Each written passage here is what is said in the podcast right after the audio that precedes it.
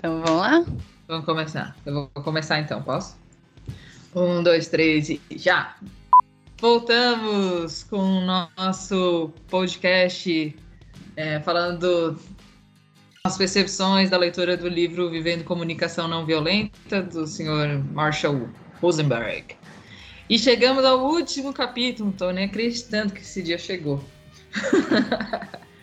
então, estamos agora falando Estamos aqui juntas hoje para falar sobre o capítulo 6, que é Espiritualidade Prática. Reflexões sobre a base espiritual da comunicação não violenta.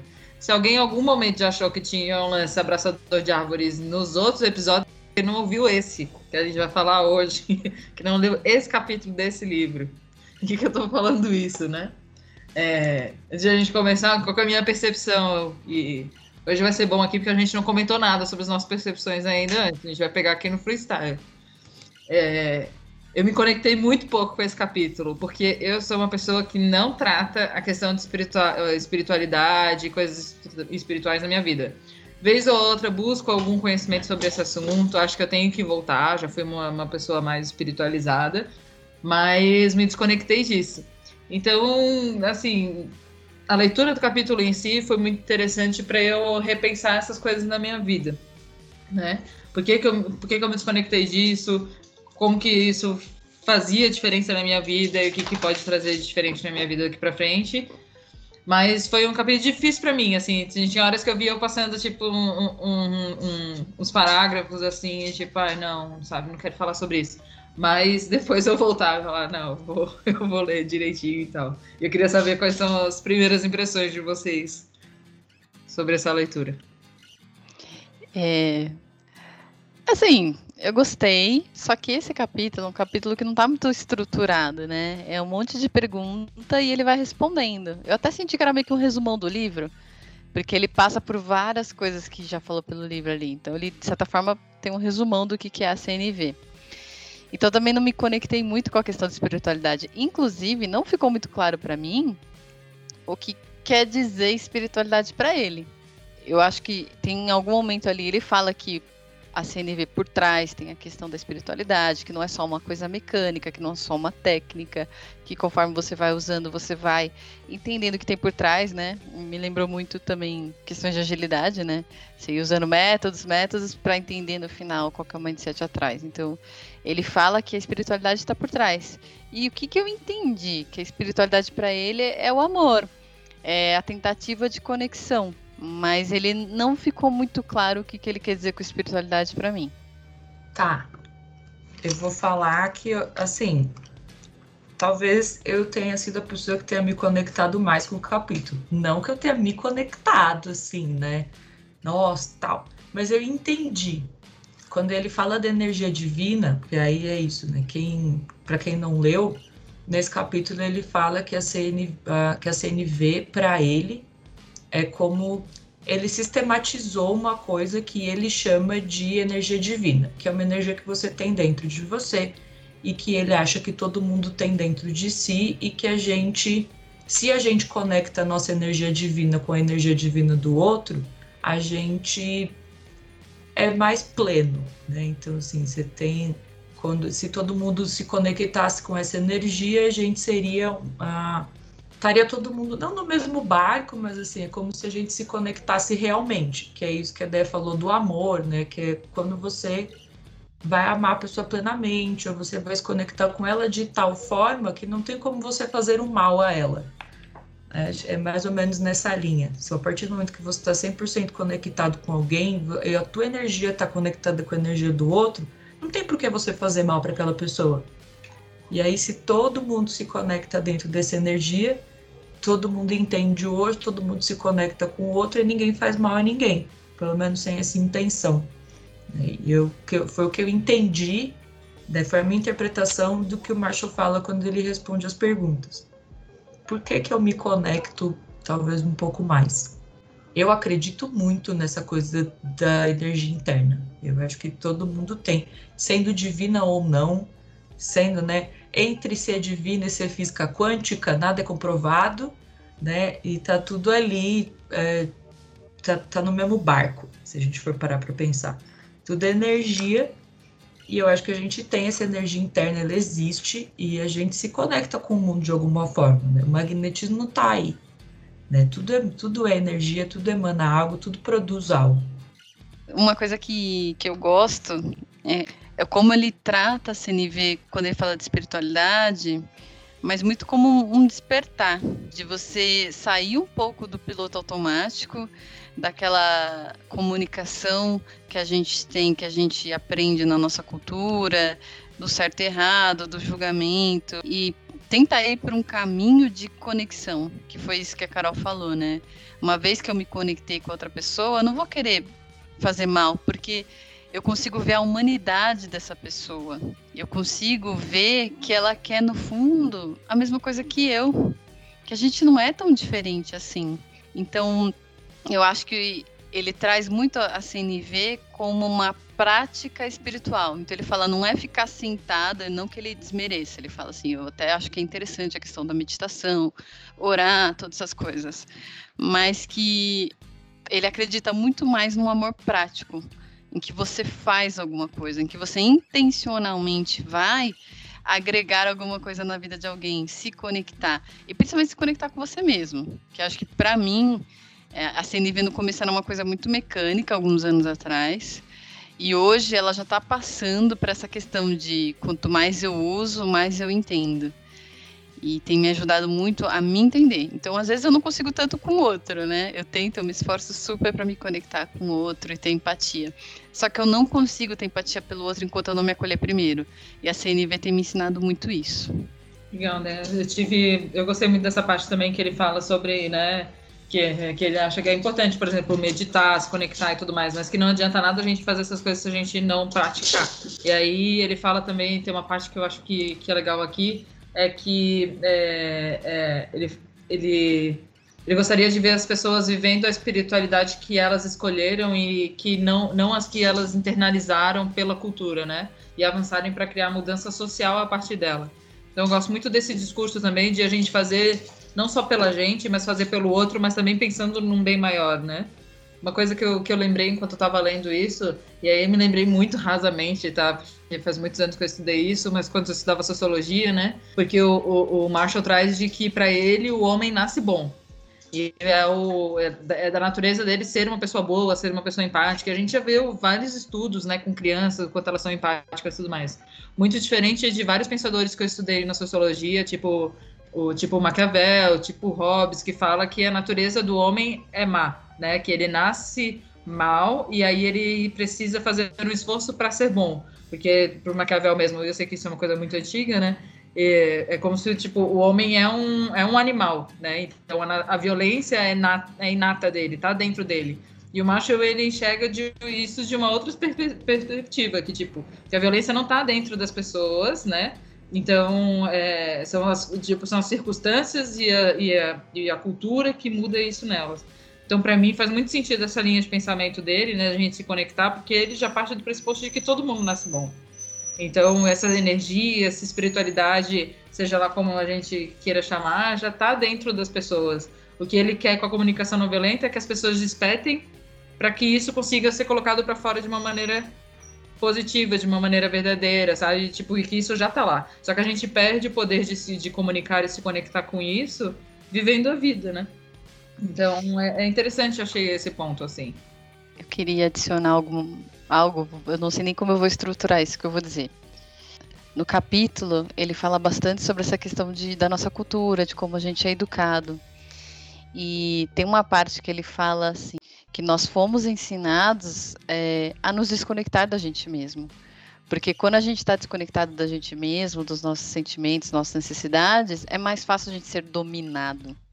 Né? E até o que a gente aprendeu sobre é, Deus, sobre a igreja, faz é, reforça muito isso, essa cultura da opressão. E que não é à toa que os reis precisavam muito dos sacerdotes para justificar essa opressão interpretar os livros sagrados da maneira que eles queriam para justificar a punição, a dominação e assim por diante. E, e aí, para isso, utilizar uma linguagem que desumanizar essas pessoas, é, que as transformasse em objetos. Então é uma linguagem carregada de julgamento, moralista e ligada a conceitos de justiça, né, que seria recompensa ou punição, baseada no merecimento. Me lembrou também aquele podcast do, do Mamilos lá que a gente comentou, acho que no último capítulo, é, sobre criar filhos com compaixão, em que o pediatra, esqueci o nome dele, em algum momento ele falou da igreja, ele falou, não tenho nada contra a igreja, mas você vê, o que, que ensinavam pra gente? Que o bebê, ele era fruto do pecado. E que ele eh, tinha um potencial demoníaco. Então, que o papel dos pais era, de alguma forma, é, como é que fala? Doutrinar, cuidar dessa criança através da punição, né? Ou através da recompensa, mas de alguma forma encaixar ela num quadradinho para que ela não se tornasse um demônio porque ela era fruto de uma coisa do, do pecado. Então, você vê o quanto a nossa linguagem de, de dominação ela foi né, evoluindo para justificar esse tipo de coisa. Do tipo, eu mando em você, isso aqui é meu, né? E aí a gente acaba se comunicando assim e se desconectando das pessoas e se desconectando da gente mesmo, porque a gente começa a acreditar, lembra? Toda criança, ela é o quê? Literal. Então eu começo a acreditar de que isso que você está me dizendo, de que eu estou errado, de que eu não deveria ser isso, não deveria fazer aquilo, está correto. E que eu não sou uma pessoa digna de algo. E aí é uma bola de neve.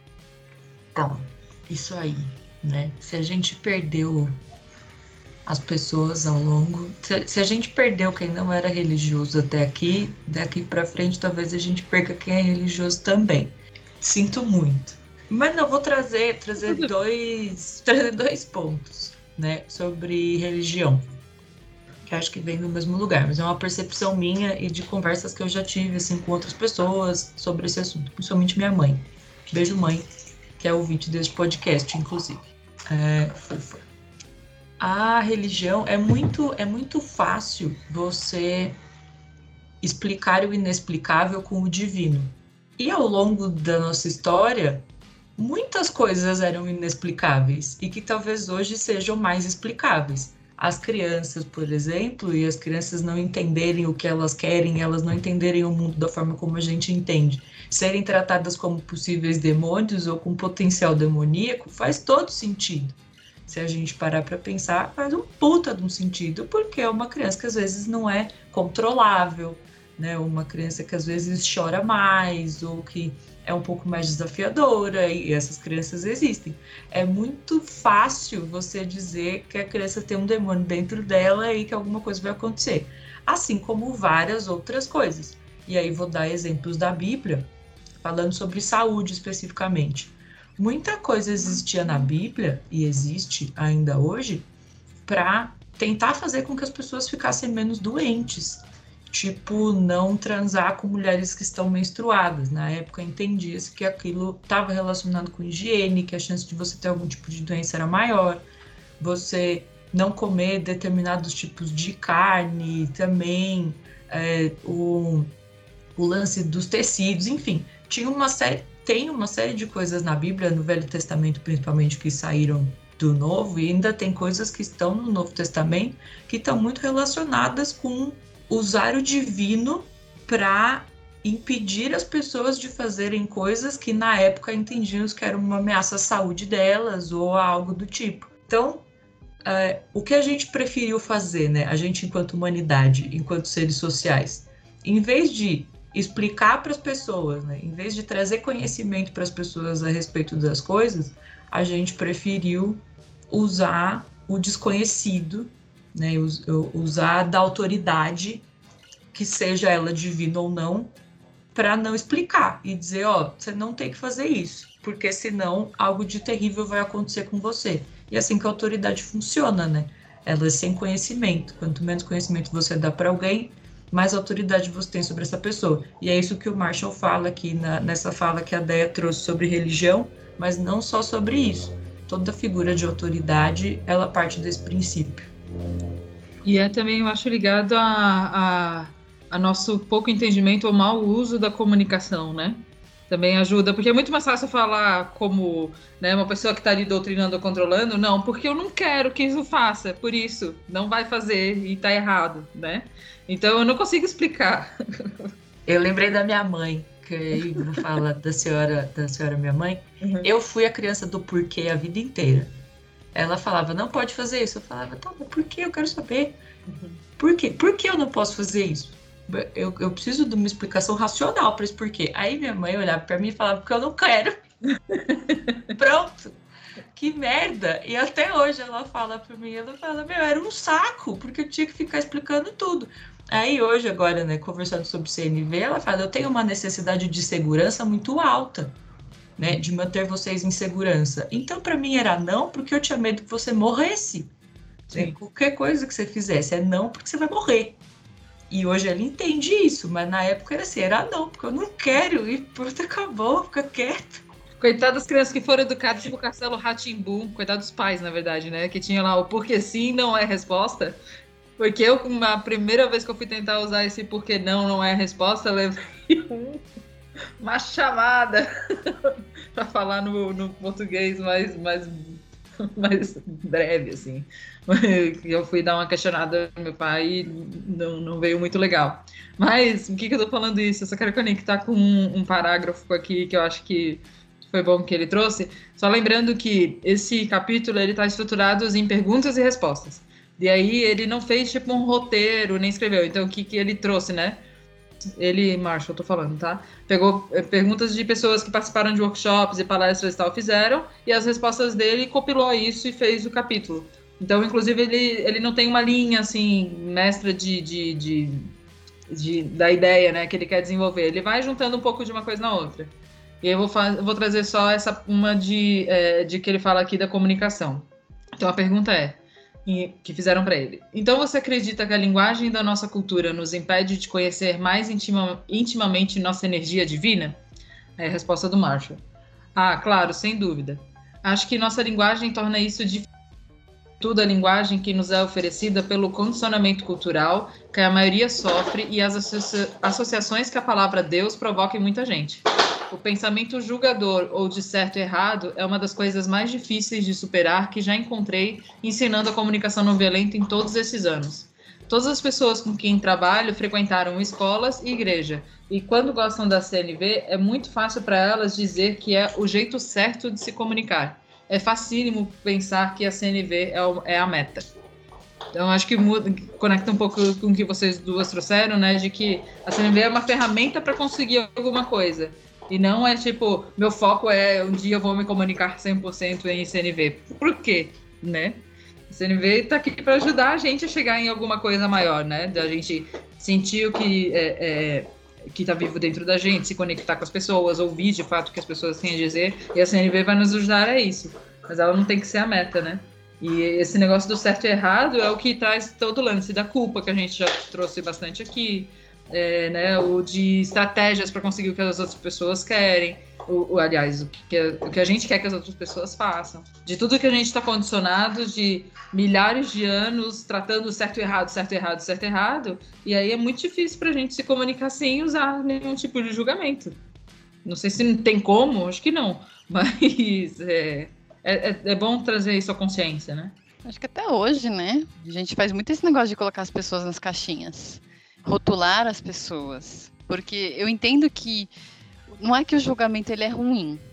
É, o julgamento ele te ajuda a tomar várias decisões na sua vida, a interpretar coisas.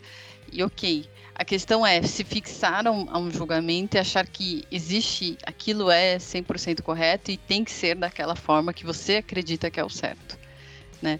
O julgamento em si não é uma coisa ruim, mas o que ele propõe é que a gente tente se descolar um pouco desse julgamento e tentar observar um pouco mais, ter mais curiosidade com o próximo e ter curiosidade consigo mesmo, né? O que, que eu tô sentindo, o que, que é gatilho para mim, o que, que será que eu tô precisando e a mesma coisa do outro. Que resulta, na, por exemplo, a polaridade que a gente vive hoje em tantos assuntos, né? É isso, o meu jeito é o certo, se você não vive do meu jeito, logo ele é errado. Não quero falar com você, ou você vive de jeito errado, ou enfim. Não preciso nem entrar nesse detalhe, né? Isso aqui pode virar até É. outro podcast, se quiser. É outra coisa. E tem, mas esse lance que a Déia falou de colocar as pessoas em caixas, é, eu penso muito nisso, né? E como a gente, como a gente toma uma parte pelo todo, né? Então a, a pessoa tem uma opinião ou ela tem um comportamento que a gente considera errado ou considera certo, e aí a gente toma aquela parte pelo todo e a gente julga ela por inteiro dentro daquele estereótipo que a gente colocou. Então a gente associa uma série de outros adjetivos da nossa cabeça, às vezes sem, sem comprovação, né? sem a pessoa mostrar que ela é aquilo, com base naquela primeira interpretação que a gente fez. E aí eu queria, na verdade, ir um pouco para um outro lugar, mas que está dentro disso, né? Do julgamento, do certo e do errado, da gente ser violento, não ser violento por natureza o Marshall, em algum momento do livro, fala, perguntaram para ele, né? Até, até que ponto nossa necessidade de doar um ao outro é básica? Aí ele responde: Acho que enriquecer a vida é uma das necessidades mais básicas e poderosas que todos temos. Outra maneira de dizer isso é que necessitamos agir a partir da energia divina dentro de nós, que é esse lance da energia que ele fala. Acredito que quando somos essa energia divina, não há nada que gostemos mais, nada em que encontremos mais alegria do que enriquecer a vida, o que usar nosso imenso poder para enriquecê-la. Então, assim, aí conecta muito com o episódio do Naruhodô que eu tô falando para vocês ouvirem sobre solidão. Porque nesse episódio o, o Altair ele fala muito sobre comunidades, sobre sociedades cuja base é a troca. Então, onde o dinheiro não existe, né? E é para você demonstrar que você se conecta com uma outra pessoa, você faz algo por ela, ou você dá algo de material para ela, você ajuda ela de alguma forma. E aí, e isso é sem olhar a quem, né? Então, assim, eu gosto da, da ideia, eu quero criar uma conexão com ela. Aí eu vou lá e dou esse mouse de presente para ela sem nem ela pedir. Aí, em algum outro momento, ela chega para mim e fala: Ah, tô precisando de um copo. Aí ela vem e pega, ou eu chego pra ela e falo, ah, tô precisando do não sei o quê. E vou lá e ela me dá. E aquilo nem é meu. Ela me dá e pode ser que semana que vem esse copo que ela me deu já esteja com outra pessoa e com outra pessoa e assim por diante. Porque a base da conexão entre as pessoas é elas fazerem o bem umas para as outras. É isso que, que deixa elas conectadas. É lindo. Tudo ver com isso aqui. Maravilhoso. Muito bom queria complementar isso que você falou sobre a questão de doação. Ele fala de duas maneiras de nos doarmos. Uma é você se revelar de uma maneira transparente e franca, ou seja, que é como se fosse uma dádiva para o outro quando você mostra quem você é. Para mim, é, é uma dádiva para mim mesma poder ser eu mesma. E aí, a partir disso, esse amor que eu tenho por mim, esse respeito que eu tenho por mim, transbordar e chegar no outro. Então, para mim, é isso. E tem a outra parte da doação que ele fala que é como a gente recebe a mensagem do outro. Que é tentar receber com empatia, tentar soltar um pouco, descolar aquele julgamento que a gente tem da pessoa, da pessoa em si. Né? E tentar observar o que está o que que tá passando ali, o que, que ela está querendo, qual que é a necessidade, porque toda mensagem traz uma necessidade. Então, isso é uma outra maneira da gente se doar. E eu gostei muito que ele, ele teve uma hora que ele fala assim: em todos os meus trabalhos eu peço o seguinte. Pense em algo que você fez nas últimas 24 horas que de algum modo contribuiu para tornar mais maravilhosa a vida de alguém. E aí ele deixa um tempo, e aí quando as pessoas recordam de alguma coisa, ele fala: Agora, como se sente quando tem consciência de que este ato contribuiu para tornar a vida de alguém mais maravilhosa? E aí todo mundo sorri. Achei muito bonito, porque acho que vai muito de encontro disso que a Carol falou, de, de ser uma coisa de coração. De que não tem nada melhor do que quando a gente se conecta com o outro e se doa de coração. Eu, eu vou até fazer, eu vou trazer o, o, contraponto disso também. Na verdade, que tem uma pessoa que pergunta para ele no livro, né? O que nos impede de nos conectarmos com a vida um dos outros? E aí ele fala: Nós somos educados para pensar que há algo errado conosco. Minha sugestão é que você deve, não deve nunca, nunca, nunca ouvir o que os outros pensam de você. Acredito que viverá mais e aproveitará mais a vida se nunca ouvir o que os outros pensam a seu respeito. Nunca leve as coisas para o lado pessoal. A recomendação que tenho é aprender a nos conectarmos empaticamente com qualquer mensagem que recebermos de outras pessoas. E a comunicação não violenta nos mostra um modo de fazer isso. E aí ele fala do que a André falou, acho que é do lance da é, conexão empática, né? Ele fala que a conexão empática é o entendimento do coração em que vemos a beleza que há na outra pessoa, a energia divina e a vida que está viva no outro. E nos conectamos com isso. Não entendemos intelectualmente, nos conectamos com isso. Isso não significa que tenhamos os mesmos sentimentos da outra pessoa. Isso é piedade. Quando ficamos tristes, talvez porque o outro esteja angustiado. Não significa partilhar os mesmos sentimentos, significa estar com a outra pessoa. Essa qualidade de compreensão exige uma das dádivas mais preciosas que um ser humano pode dar ao outro, a nossa presença no momento. Fiquei na dúvida desse negócio quando falou assim: a gente nunca deve ouvir o que o outro pensa da gente. Foi isso que ele falou no comecinho? Sim. Eu, eu, eu, como que eu interpreto isso? Da gente não tomar o que o outro fala da gente como verdade. E faz todo sentido. Mas é, em algum momento, quando a gente, por exemplo, pede um feedback, a gente está pedindo para que o outro fale como é a experiência dele quando interage com a gente. Quando estava presente com a gente em algum momento. Isso não quer dizer que a pessoa está dizendo que você está certo ou está errado, né? E que você deve mudar, que deve fazer diferente, nada disso. Mas como foi, tem mais a ver com ela, da necessidade dela, da interpretação dela, da experiência dela, do que tem a ver com você. Mas quando você pede esse feedback, você também está preocupado em saber o, qual é o impacto que eu estou gerando à minha volta. Então, quando começa a frase assim e eu não leio o resto, eu posso interpretar do tipo, ah, foda-se o que os outros pensam. Falei palavrão. Nossa senhora, André, a gente vai ter que cortar. Nossa, é. nunca mais vai falar em podcast. Nunca mais. Esse lance do não, não aceitar, eu interpreto de uma forma um pouco diferente. Até pensando nesse lance do feedback, né, que você falou. Tem. É o lance de você pegar a parte pelo todo. Né? Então, uma coisa é uma parte, é um comportamento que você teve aquilo não significa o que você é, nem para você e nem deve significar aquilo que você é para o outro. E para mim é muito importante fazer essa diferenciação. Uma coisa foi o comportamento que eu tive, que pode vir de uma necessidade minha, de um momento, etc.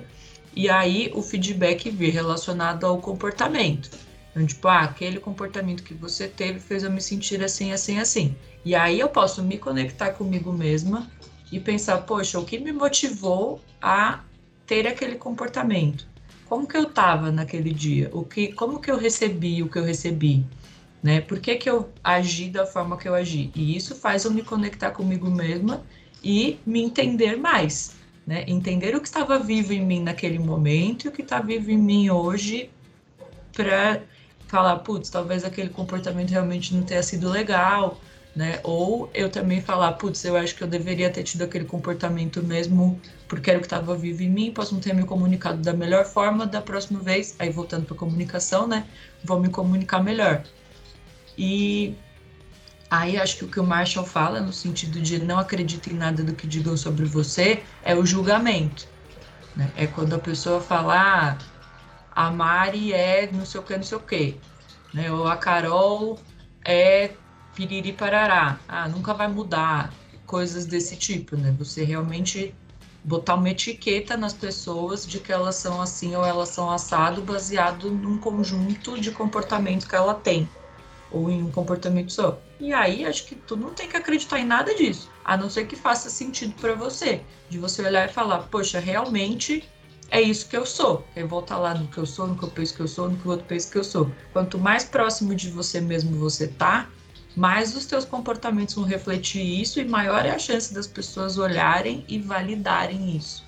É uma grande volta. Enfim, é importante diferenciar o que é comportamento do que é você. Talvez ele é, é, ele possa, não sei se ele usou ou na tradução, né, porque eu li o livro em português, acho que o uso da palavra ali, tipo, que ele fala, né, é, nunca ouvir o que os outros pensam de você. Acho que não é ouvir, né? Acho que ouvir, se, se por exemplo, se a gente está presente e a pessoa está falando alguma coisa sobre a gente, a gente vai estar tá ouvindo. Não tem, fica meio que tipo, né, não bate ali. Mas acho que foi isso um pouco que vocês trouxeram, de não é, é, de não trazer isso como definir né, quem a gente é. Entender o contexto, ouvir ali o que, que é importante, que está me fazendo crescer, é algo que vai me ajudar, sabe? Mas não ouvir, ouvir nada, né? É, é, eu também acho que foi um uso infeliz de, de palavra ali, ou ele podia ter explicado um pouco melhor. É, acho que eu entendi a mensagem dele, mas eu concordo com vocês que fica um negócio meio tipo, como assim? vou, né? A pessoa vem cá e vai falar, ah, Mariana, a gente tá falando aí, né? Tá sendo rude com as pessoas. Ah, vai se cagar então, vai pra lá com esse teu julgamento. no caso, não é assim, porque na, na, CNV a gente ia usar outra, outra forma, né? O que você sente quando eu me comunico? Tô brincando. Mas, é, mas acho que foi um mau uso ali de, de palavra, talvez ou a gente de fato não entendeu o que ele, que ele tava querendo dizer. Vou pegar esse exemplo da Mari, de tipo, ah, Carol, sei lá, Carol é uma pessoa grossa, né? Aí eu falar, sou mesmo, vai te fuder, não sei o quê. É, de alguma forma é ouvir o outro. De alguma forma é a gente validar isso, né? Porque eu tô falando aqui, ah, eu sou mesmo e não vou mudar. Eu tô pegando o comportamento do outro o comportamento não, o julgamento do outro, tô trazendo ele para mim e e me etiquetando de alguma forma, né? Como se eu realmente não fosse mudar e aquilo, e aquilo fosse eu mesmo e foda-se. Então eu, eu também tô pegando meus comportamentos e me reduzindo a eles, né? E a gente, então não é só não adianta só a gente falar, ah, não vou ouvir nada mesmo porque eu sou isso ou eu não sou isso e foda-se. Porque nesse momento a gente também está se julgando. Né? No final a gente não está falando sobre aquilo que está vivo em nós. Bom, hein? Mas e aí, gente? Falamos aqui de como a gente é educado, de como é difícil superar esse condicionamento aí da nossa cultura. E aí, como que a gente faz para superar? Como que a gente faz para se comunicar de uma maneira diferente e expressar o que está vivo dentro de nós? Como que a gente faz para se conectar com o outro de uma maneira verdadeira? E pergunta fácil, André, simples de responder. Mas é, vejo que, pelo que ele traz, tanto nesse final de livro, né, quanto durante o livro inteiro, para mim, o que eu vou sair daqui e vou ter que exercitar para conseguir usar a, a, comunicação não violenta a meu favor mesmo é entender melhor sentimentos e necessidades. Quando hoje em dia já tem, já acontece isso. Para mim está sendo engraçado, porque como eu estou em isolamento social, eu falo só com as pessoas praticamente por computador. E muita gente eu, eu, eu deu uma perdida de contato mesmo, assim, né? É, então, às vezes também virtualmente fica um pouco difícil de dar tempo de pensar. Mas eu fico pensando, eu, de vez em quando em alguns diálogos eu fico assim, mas qual a necessidade que eu tenho, sabe? E aí eu volto lá e dou uma olhada nas necessidades, eu, hum, acho que é isso aqui. Pareço uma louca lá pesquisando o que, que eu tô sentindo, e aí me ajuda a sentir, a entender o que eu tô sentindo. Acho que esse é o primeiro passo, assim, começar a identificar mais. Eu ainda não faço uso de, de CNV tanto no meu dia a dia, mas eu já tenho esses gatilhos de tipo de tentar entender o que eu tô sentindo para tentar me comunicar melhor. Isso tem, tem acontecido um pouco mais no, no âmbito do trabalho e de algumas pessoas mais próximas, mas, por exemplo, com relação à família ainda tem sido um bloqueio, eu não consigo. Ainda mais quando assistindo This Is Us, que eu terminei essa temporada, essa semana, temporada 4, eu fico pensando, meu Deus do céu, eu preciso resolver coisas com a minha família. e aí eu quero que usasse CNV para me ajudar com isso. Eu sei que eu dei uma volta muito louca, né? Mas é segunda-feira, gente. Vocês têm que dar uma. uma... tem que dar um desconto. Mas eu acho que, que é um pouco disso, assim, é, é entender qual o primeiro passo que eu consigo dar né? O que, que para mim hoje faz sentido? Porque, por exemplo, sei lá, a Carol tem uh, algum tempo aí de terapia já na, na estrada, na minha frente, então ela já consegue se conectar e fazer coisas que eu ainda estou alguns passos atrás. A Dé também já tem outras leituras que também já consegue se conectar. Então, acho que é, é respeitar o próprio ritmo, né? Entender qual o pr primeiro passo, passo, que eu preciso dar. Não vou conseguir sair daqui, né, da, da, dessa conversa ou depois desse livro sendo a marcha do Brasil, mas eu vou conseguir ser a Mariana que, que conhece mais agora, que tem um pouco mais de entendimento, que, que já consegue perceber as próprias necessidades, sabe?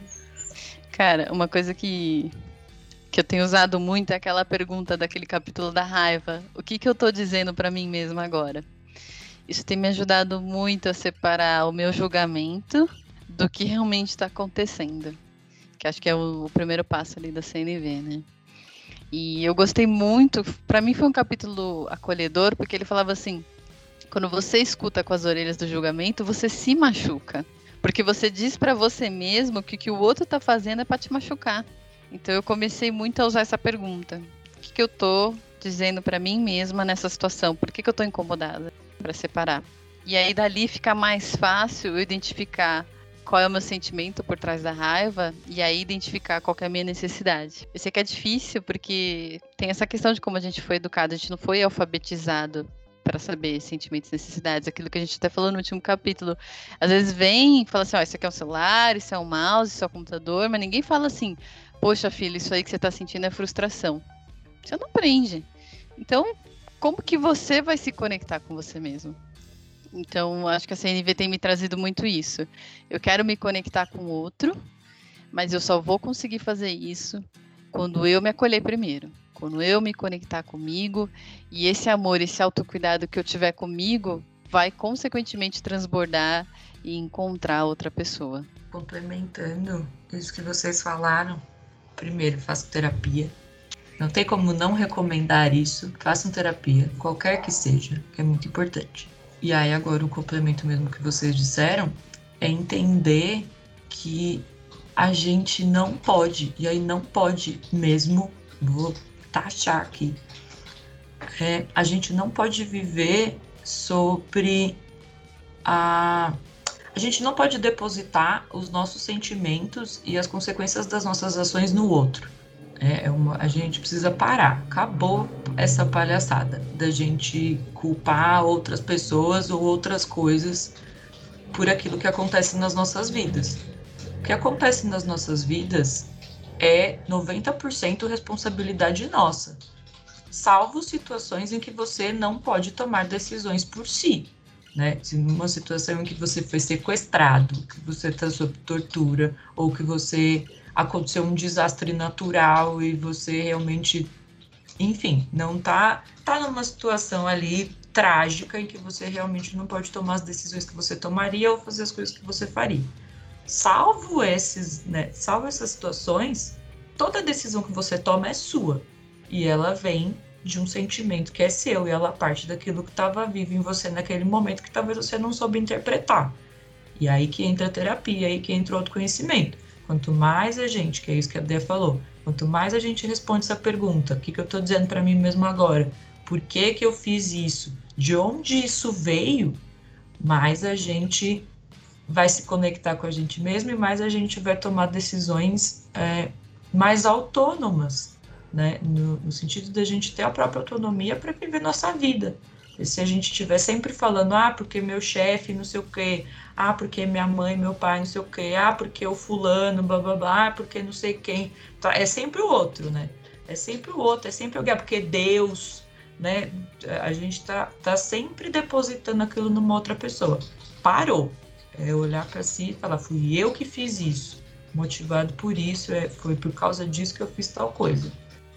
E aí tem, tem uma parte do capítulo, né, que ele, ele meio que faz esse resumão da CNV, da observação, de quando você comunicar, porque para mim CNV é muito tem relação muito com uma conversa corajosa. Você precisa ter coragem para se olhar e para admitir que o que você está sentindo tem a ver com uma necessidade tua. Não tem a ver necessariamente com o que o outro fez. Existe, até existe uma interdependência do estímulo do que o outro fez, mas ele não é 100% responsável. É muito mais responsabilidade tua, muito mais responsabilidade da sua bagagem, daquilo que você está julgando e daquilo que não foi atendido para você. Então é uma conversa corajosa porque você tem que olhar para você e quando você for comunicar, você deixar isso claro para o outro, de tipo, olha, esse estímulo que você fez não quer dizer que você está certo ou errado. Mas, olha, uma necessidade minha não foi atendida. Eu estou me sentindo assim por, porque eu preciso de algo e não porque você fez algo. E o final, que acho que é muito importante também, é ter coragem para expressar o seu pedido de uma maneira clara, franca, no momento presente. O que você gostaria que o outro fizesse que poderia enriquecer a sua vida? Só que isso acho que só acontece bem, só funciona bem quando vocês conseguem se conectar em relação a necessidades. Quais são as necessidades minhas e do outro? como que a gente faz para, como que eu vou chegar num pedido que atenda a ambos os lados? Porque você não vai querer que o outro faça algo para você por obrigação. Porque um dia a conta chega, um dia o boleto chega, sabe? Então, eu tive muito uma fase de beleza, entendi o que eu sinto, entendi o que, que não está sendo atendido, mas eu não expressava o raio do, do, pedido, porque eu não tinha coragem. Eu não me achava, sei lá, digna o suficiente, eu não achava que a outra pessoa ia entender. E aí eu percebi que eu estava me autoabusando. Eu preciso começar a dizer pro outro, olha, não tá legal para mim. E não quer dizer que você tá errado, só não tá legal para mim. Eu preciso de tal coisa. Tem como a gente tentar junto achar uma estratégia para atender nós dois? E fazer um pedido positivo, né? Acho que esse é também uma das coisas que eu aprendi, assim, de não falar, tipo, não quero mais que você faça tal coisa, mas falar aquilo que eu realmente quero. Não é que eu não quero que o outro deixe de fazer, é aquilo que eu quero que seja feito, né? Que seja conquistado. E é, é difícil. É a gente sempre dá um rodeio, né? Tipo, a gente não quer falar que, que eu não quero falar pra Carol que eu quero que ela venha para casa mais cedo. Então eu vou falar para ela sair do trabalho mais cedo, sabe? Tipo, é, é, é, muito louco isso, como a gente dá floreios para falar de fato que a gente precisa, né? Porque é o medo do julgamento, é o medo de estar sendo impertinente, de estar sendo controladora, ou de, de ser julgado como carente, né? Que é uma série de coisas. Até nesse próprio capítulo ele, o, o Marshall traz isso, assim, de que as pessoas elas confundem muito a, a, a, pessoa que, que fala sobre necessidades com carência, com outras coisas, né? E na verdade não é nada disso. Tem isso que você falou, Mari, me fez pensar no que a gente falou lá no começo, que é da energia divina e tal, que a gente tem que partir do princípio que todo mundo quer estar tá bem, né? Todo mundo quer estar tá bem consigo mesmo quer estar tá bem com o outro.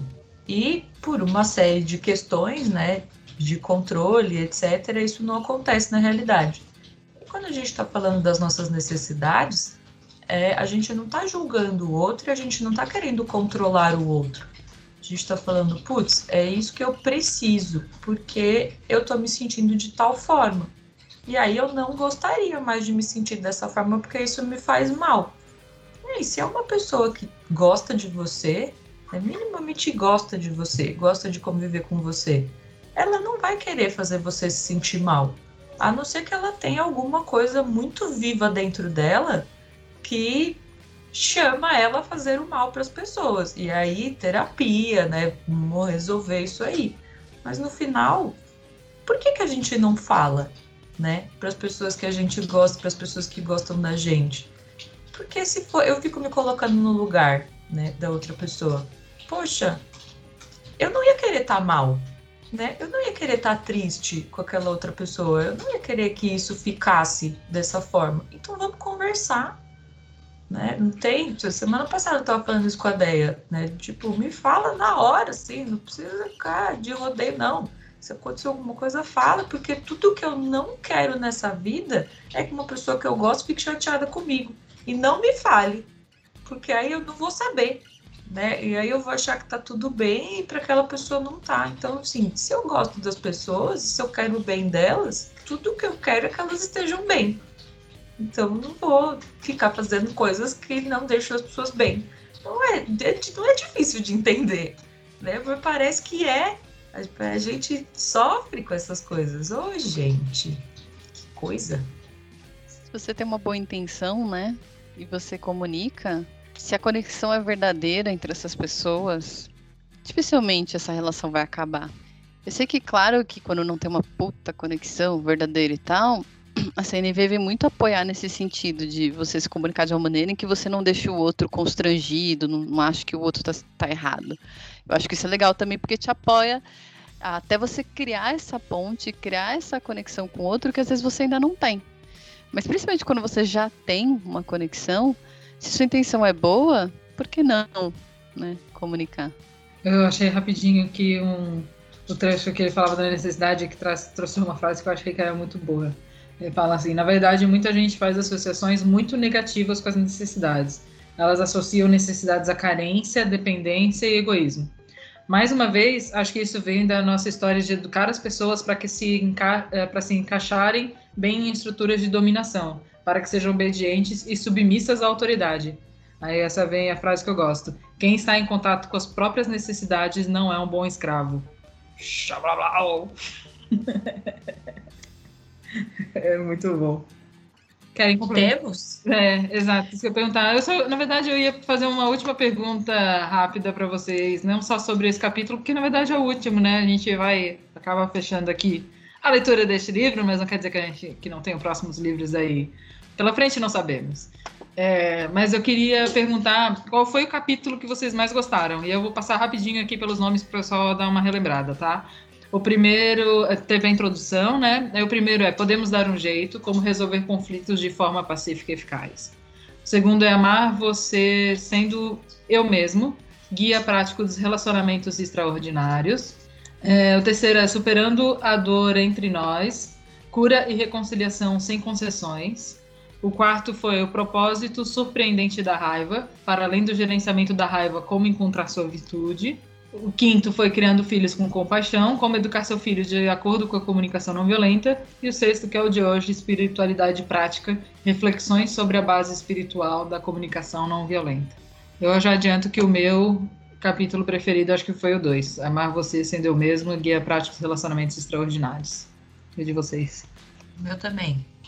Ah, eu tive vários. 3 também, Superando a Dor Entre Nós. Mas o Amar Você Sendo Eu Mesmo, podia ter só ele. Gostei muito do da raiva e gostei do, do Criando Filhos com Compaixão também, porque tocou muito a minha criança interior. Acho que se eu fosse encerrar, estamos encerrando aqui, né, gente? Gratidão por essa jornada. Eu encerraria com uma frase que ele tem no fim, que é: Como escolho me conectar com os outros seres humanos? Eu acho que CNV é um caminho, é uma prática de escolha. Eu escolho me conectar diferente, eu escolho me, me conectar, me comunicar de uma forma diferente. Eu escolho ser mais franco comigo mesmo e, consequentemente, ser mais franco com o próximo. Eu acho que essa frase também é uma que eu vivo repetindo para mim mesma. Eu espero que possa ajudar vocês também. Aquela frase que dá para né, escrever, botar na geladeira, botar na porta, dar uma lenha lembrada, assim, não custa, né? Custa nada. Muito bem. Obrigada para quem acompanhou a gente nessa jornada. A gente espera que vocês tenham gostado e estado com algo que a gente trouxe, alguma coisa que a gente tenha aprendido, tenha mexido e feito vocês aprenderem algo também. Quem quiser, ou já está lendo o livro, ou já leu e quiser comentar e falar, vocês estão viajando muito, eu não quis falar nada disso, por favor, deixem os feedbacks para a gente, acho que vai ser muito importante é, ou como vocês conseguiram conectar né, o que a gente trouxe com práticas, com coisas no dia a dia, que vocês conseguiram mudar e tudo mais. Vai ser importante para a gente continuar também, talvez, esse projeto mais para frente. Ou, pelo menos saber que essas horas que a gente investiu valeram não só para a gente, que com certeza valeram para a gente, mas valeu para mais alguém também. É, a ela, ela tá participando aqui também, viu? Obrigada a todos e todas. E não se vê por aí. Muitíssimo obrigada, gente. Até mais. Até, gente. Um beijo.